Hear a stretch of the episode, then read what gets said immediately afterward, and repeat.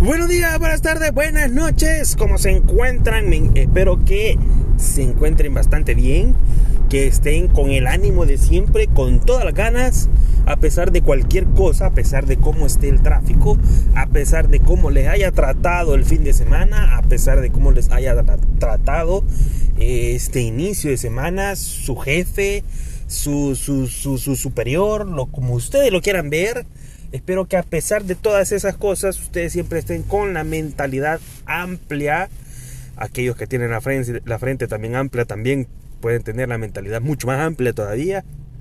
Este, y pues que estén con las ganas, ¿no? Con, con, con, aquellas ganas, a pesar de que la selección se quedó. Yo les he dicho mil veces, la selección no es una selección de fútbol por la cual uno pueda tener el 100% de seguridad que van a hacer algo importante porque no. Eh, para más Canadá ha vuelto al Mundial y no El Salvador. Creo que cuando las cosas se hacen bastante bien y se preocupan por el deporte nacional, los resultados son bastante positivos. Tanto así que un país que no está dedicado 100% al fútbol, que no tiene liga, que a lo más que tienen son dos equipos y los dos equipos están asociados a a una liga que no es la de ellos, sino que a lo de los gringos, y aún así se clasifican a un mundial a pesar de no tener una liga profesional, solamente te hace pensar que somos la caquita. Definitivamente, y eso es lo que hace que uno no tenga la fe en su selección y en su fútbol. Puta, tenemos un fútbol tan culo que yo prefiero ver la segunda eh, la segunda división de México. Es más importante eso que la liga de acá. Pero bueno, ni modo. ¿Qué se le va a hacer? Se tocó nacer en un país caquita como este. Se tocó nacer en un lugar donde la corrupción va primero y, este, y el beneficio de las demás cosas de la gente va después. Después de que ya han robado miles de miles de dólares. En fin, eh, bueno, estamos acá como siempre en el tráfico. Es un momento lindo y oportuno para empezar a pensar para empezar a recordar, para empezar a analizar. Y una de las cosas que vamos a analizar en este día será aquellos tipos de compañeros que tenemos desde que estamos en el colegio, pasamos a la universidad y quizás llegamos al trabajo y nos volvemos a topar con este tipo de personajes en nuestra vida. ¿Cómo así? Bueno, estamos pequeños y siempre vamos a tener aquel compañero, el compañero que siempre tiene hambre, el compañero gordito, el compañero que hay que pegársele porque el cabrón lleva una lonchera llena de comida. ¿Qué lleva el sándwich? ¿Qué lleva la este eh, el juguito? ¿Qué lleva también la galleta? ¿Qué lleva también hasta incluso gelatina? Puta, ¿cómo llevan gelatina? Mierda, si no está en, en el refrigerador, puta, se hace agüita. Entonces, puta, a ese muchacho hay que pegársele cuando uno está pequeño en los primeros años de edad, kinder, primer grado. ¿Por qué? Pues porque el cabrón no se va a alcanzar a terminar todo su desayunito. Y por lo general, a veces uno pues solamente lleva una galletita y un juguito. O si acaso, este, un pancito. Pero, pero no.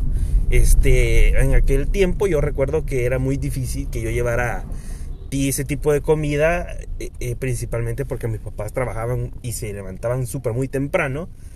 Y pues solo bastaba con una tacita de leche con galleta antes de irme. Y ya, eso era todo mi gran desayuno. Puta, y veo que a los niños les ponen una lonchera y hasta le ponen al almuerzo, si es posible. Y me llevan el vergo de comida. Entonces uno, pues, por ahí también hay el compañero gordito que pues hay que ponérsele trucho ahí a la par si sufren así como uno, que después solo una tacita de leche con café o leche con algo, este, y una galletita, y, y, eso era todo para aguantar todo el día o toda la mañana. Eh, hay que pegárselo al muchacho porque tiene bastante comida, comida en abundancia.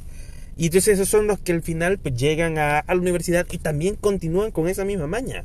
Son gordos, tal vez no es que lleven comida, pero sí porque aquella casualidad de la vida son los que llevan más dinero y son los que por ahí dicen, no hombre, yo te invito a hacerte, yo te invito a las pupas, yo te invito el chori, yo te invito a cualquier mierda.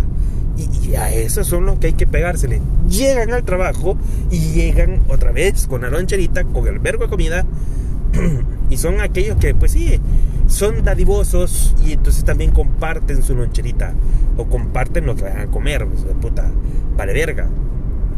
También existe aquel compañero, el compañero cae mal, el hijo de puta que, que tiene todo y no te presta ni mierda. Hey, ¿tenés un lápiz? No, fíjate que no tengo. Puta, tiene como tres el cerote en el estuche. Y no te lo quiso prestar para la puta materia. Esos son los hijos de puta que al final llegan a la universidad y son los culeros que este, estás en el grupo de trabajo y te piden entregar el trabajo para el 20 del mes y está a uno. Al día 5 ya te está pidiendo avance.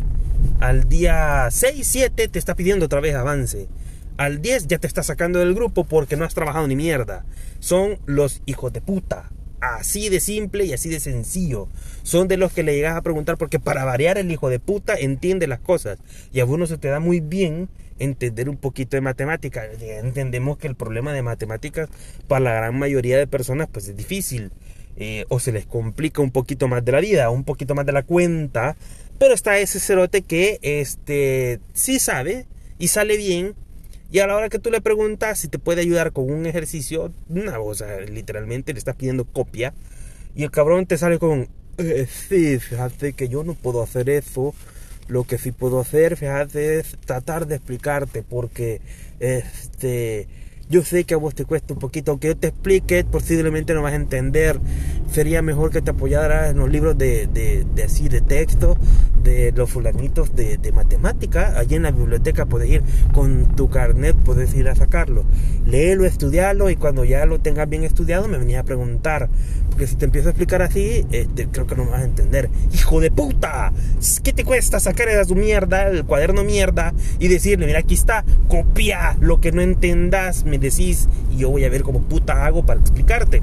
Puta, y son los mismos que a la hora de llegar al trabajo son los hijos de puta recataditos que se sientan que no miran para los lados, que ni café toman porque se distraen, hacen su trabajo y cuando ven que tú estás ahí tranquilo revisando tu teléfono, revisando alguna página de sport, alguna eh, página, cualquier cosa, son los que andan detrás del jefe. Mire, fíjese, no, fíjese que el blanco viene tarde y viene a tomar café. Son unas personas que nos atrasan a nosotros cuando nosotros nos toca hacer nuestro cierre. En el cierre, eh, por él nos trazamos. El proceso que tiene él me lo debe pasar a mí. Va a ver cómo vamos a ser deficientes. Y son los hijos de la gran puta que por ser lameculos, pues al final terminan siendo algo más que, o más allá que un simple analista. Y el hijo de puta termina siendo el coordinador, el jefe de área, incluso el gerente del departamento, porque el culero tiene bien lamido esos huevos que se lo consiguió. O sea, obviamente también con su trabajo, pero eh, en su trabajo se pasa llevando a todos. Se pasa llevando a todos porque no hay nadie más vergón que él y se pasa llevando a todos porque él hace mejor las cosas. Él hace bien las cosas, él cumple y tú no tú estás cumpliendo, pero quizás no como él lo hace y entonces también por ahí vienen algunos jefes cerotes que quisieran tener ese mismo ejemplo. Son unos pendejos que al final los ven en la calle y te ganas de reventarle los hijos por hijo de puta. Y pues así, vamos a analizar estas dos personas, nada más a estas dos. Más adelante continuaremos con los tipos de compañeros que podemos tener eh, desde que somos pequeños hasta que vamos al trabajo. Y por el momento son esos dos. Recuerden que tengo Twitter. Gracias por haberme escuchado. No sean ustedes aquellos de que les piden ayuda y se quedan así como, fíjese, sí, no te puedo ayudar, pero sí te puedo explicar. Pero ¿sabes qué? Mejor investigarlo. Y después cuando ya, ya, lo tengas bien estudiado y si tenés dudas, entonces ahí me preguntas. Porque si te explico, no, no, no me vas a entender. Hijo de puta así de simple. Recuerden que tengo Twitter, arroba Lucius10, me pueden encontrar eh, eh, también en Facebook como Chacharando con yo, donde pueden encontrar más contenido como este. Compártanlo, retuitenlo, eh, compartan en la red social donde más les guste. Eh, y también pues este, pueden escribir sugerencias de cualquier tipo. Yo estaré pendiente. Muchas gracias por todo. Nos escuchamos luego. Adiós.